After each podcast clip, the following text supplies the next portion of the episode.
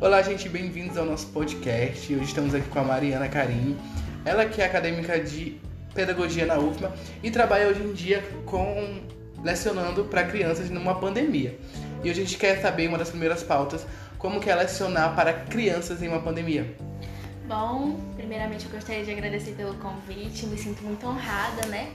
A gente vê que a classe de professores não é uma classe muito valorizada e nem muito levada a sério, que está em alta hoje em dia são os blogueiros, os influencers, e a gente esquece, né, dos professores, daquelas pessoas que estão na linha de frente, né, nessa pandemia. E trabalhar com crianças, lecionando em qualquer fase, na verdade, sempre é um desafio, porque a gente trabalha com pessoas, não são números, não são, sabe, coisas prontas, são pessoas que estão em formação. Então a gente precisa sempre é, enfrentar os desafios, conhecer aquela criança, conhecer o nosso público, né? Que é o público do nosso trabalho. E a partir dessas necessidades, entender aquilo que eles precisam e ofertar o melhor tipo de serviço.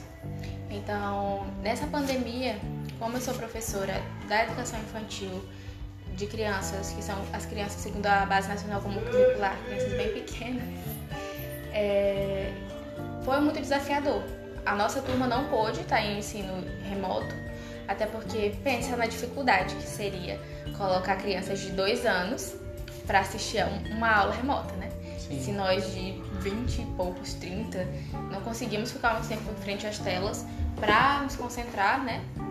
Imagine crianças de 2, 3 anos. Então, no nosso estado, aqui no Maranhão, governador ele, ele prezou justamente por isso, né? Se preocupando com a, a, dificuldade de atenção dessas crianças nessa faixa etária, que elas conseguem se atentar a alguma coisa só por um, um período de mais ou menos 5 minutos, 15 no máximo. Então a gente é, persistiu, né? Continuou no, no ensino presencial para as turmas de maternal, maternal 1 e maternal 2 na nossa escola. E foi assim, é, contato direto com os pais, busca por recursos, bu busca por materiais que a gente pudesse utilizar nesse momento, entendendo as dificuldades das famílias. A gente teve a, a perda, infelizmente, de alguns alunos por conta desse cenário caótico, porque por trás da pandemia. Né? Econômico, porque por trás da pandemia, por trás da doença, também tem a questão financeira. Então, ela impactou em todas as áreas. Impactou nas famílias, nos recursos financeiros então, na parte emocional também das famílias. Muitas... E vocês, professores, né? Porque tem alguns professores que não recebem, mas estão com a responsabilidade de estar tá indo para o serviço mesmo sem receber. Sim. Então, a gente teve esse impacto financeiro, emocional, psicológico diante desse cenário, né? E, e, é muito desafiador ter que lidar com os pais nesse sentido de, de passar de só professor para aconselhador, para amigo, para a pessoa próxima das famílias. Então a gente sempre preza por esse contato, mas mesmo com todos os cuidados e todas as, as nossas precauções, né, nosso, nosso esforço, mesmo assim a gente ainda tem muitas perdas, justamente porque a gente não tem como segurar as pessoas e a gente entende que as pessoas estão passando por um momento difícil e elas precisam entender aquilo que é melhor para elas e para sua família. Então a gente não tem como prender. Mas foi bem desafiador, tem sido muito desafiador lidar com esse, com esse cenário, até porque são crianças muito pequenas que precisam de cuidado, elas precisam de uma atenção maior. Eu queria saber como que as crianças lidam a questão da pandemia. Elas entendem o que tá rolando, tipo, uou, wow, é alguma coisa normal para elas? É bem difícil trabalhar essas questões com, com as crianças, né? Mas a gente tem trabalhado é, explicando de, de uma forma adequada para a faixa etária deles, porque são crianças de dois anos que entendem poucas coisas, né? É, elas estão aprendendo a aprender.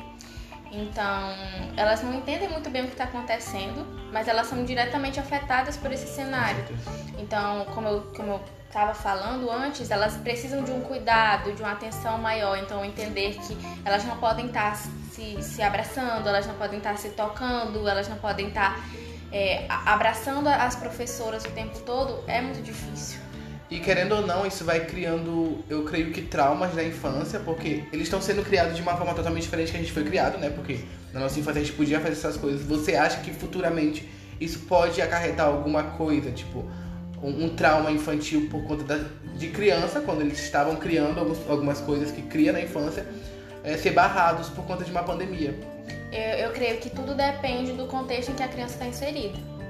É, apesar dos pesares, né, apesar das dificuldades, O esforço do profissional tem que ser, como eu falei no início, buscar atender as necessidades daquela criança no contexto que ela está inserida. Então, é, buscar fazer o máximo para que eles sofram o mínimo os impactos dessa pandemia, dessa situação toda, porque não é culpa deles.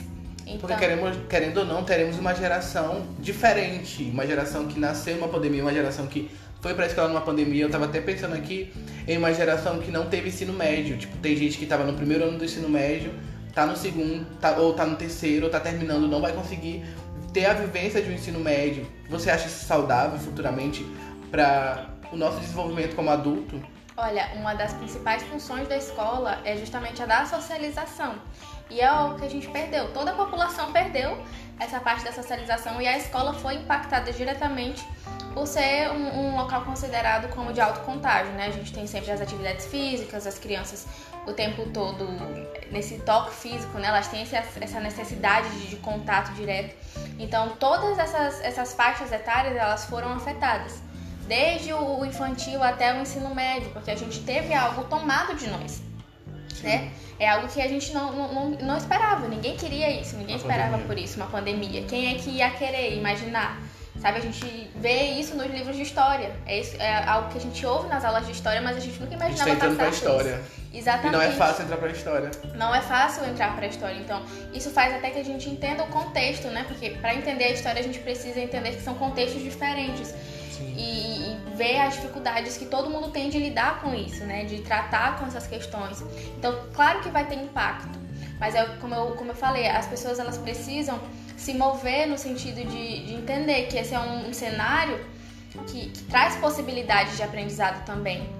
Tendo a noção de respeitar esse espaço, respeitar esse momento e suas emoções, de sentir essas emoções, porque as nossas emoções elas precisam ser sentidas, mas também de, de buscar alternativas de seguir em frente, de, de buscar novos métodos, novos caminhos para seguir com, com aquilo que a gente precisa fazer. E como os professores, eu falo, tipo, o emocional dos professores pra estar tá lidando com uma coisa nova, porque, tipo, ninguém nunca viveu isso, ainda mais você que é professora nova. É, é como se fosse teu normal, né? Tu, tu não se acostumou no, no, no velho, mas tá no teu normal. Como é pra ti, tipo, voltar pro, pro velho, quando tudo passar, adaptado nesse normal? Bom, é, é minha primeira experiência, né, como professora titular de uma escola. É, todo, todos nós temos sido impactados. E antes de ter essa experiência como professora titular, eu tive os estágios da faculdade, então eu pude ter essa experiência na escola, em si, num, num contexto não pandêmico. Então, eu vejo como impactou.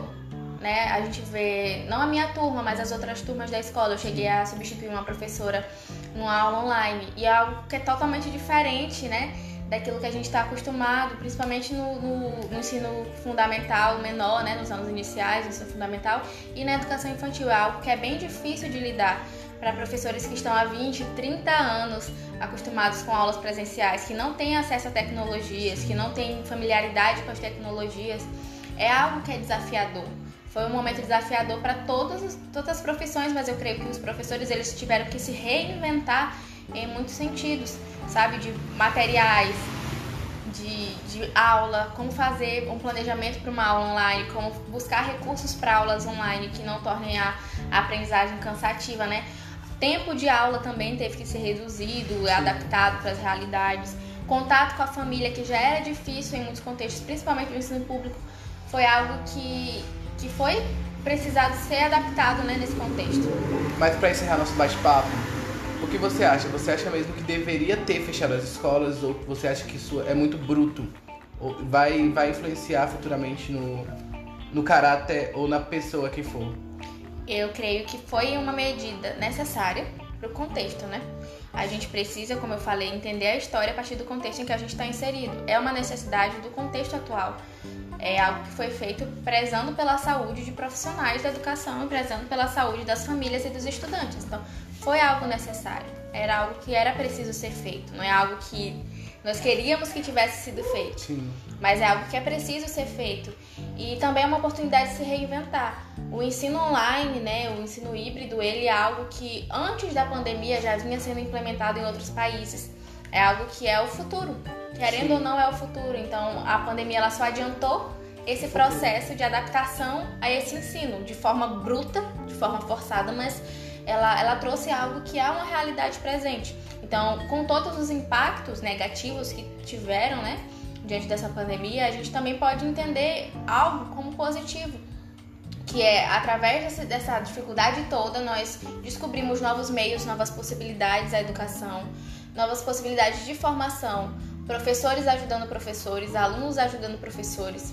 Então, um, um, um círculo, um círculo de, de ajuda, né, de, de solidariedade, de colaboração entre todos os nichos da educação, entre todos os níveis. De irmandade mesmo. Mário, eu quero agradecer a sua disposição de estar aqui no nosso podcast. Nós teremos podcast todo dia. E eu conto com a participação de vocês, com nossos ouvintes. E em breve a gente quer trazer de uma forma mais que vocês estejam mais perto da gente. Obrigado, Mari. Obrigada. Estou aceitando outros convites, né? Foi um prazer estar aqui falando um pouco sobre esse cenário, sobre essas vivências que eu tive e é isso. É muito importante. Eu vou deixar as redes sociais da gente aqui do podcast e da Mariana, se você quiser qualquer dúvida ou contratar ela para se babar do seu filho, quer dizer, professora, é só chamar ela no Instagram, gente. Beijão e até a próxima. Bye!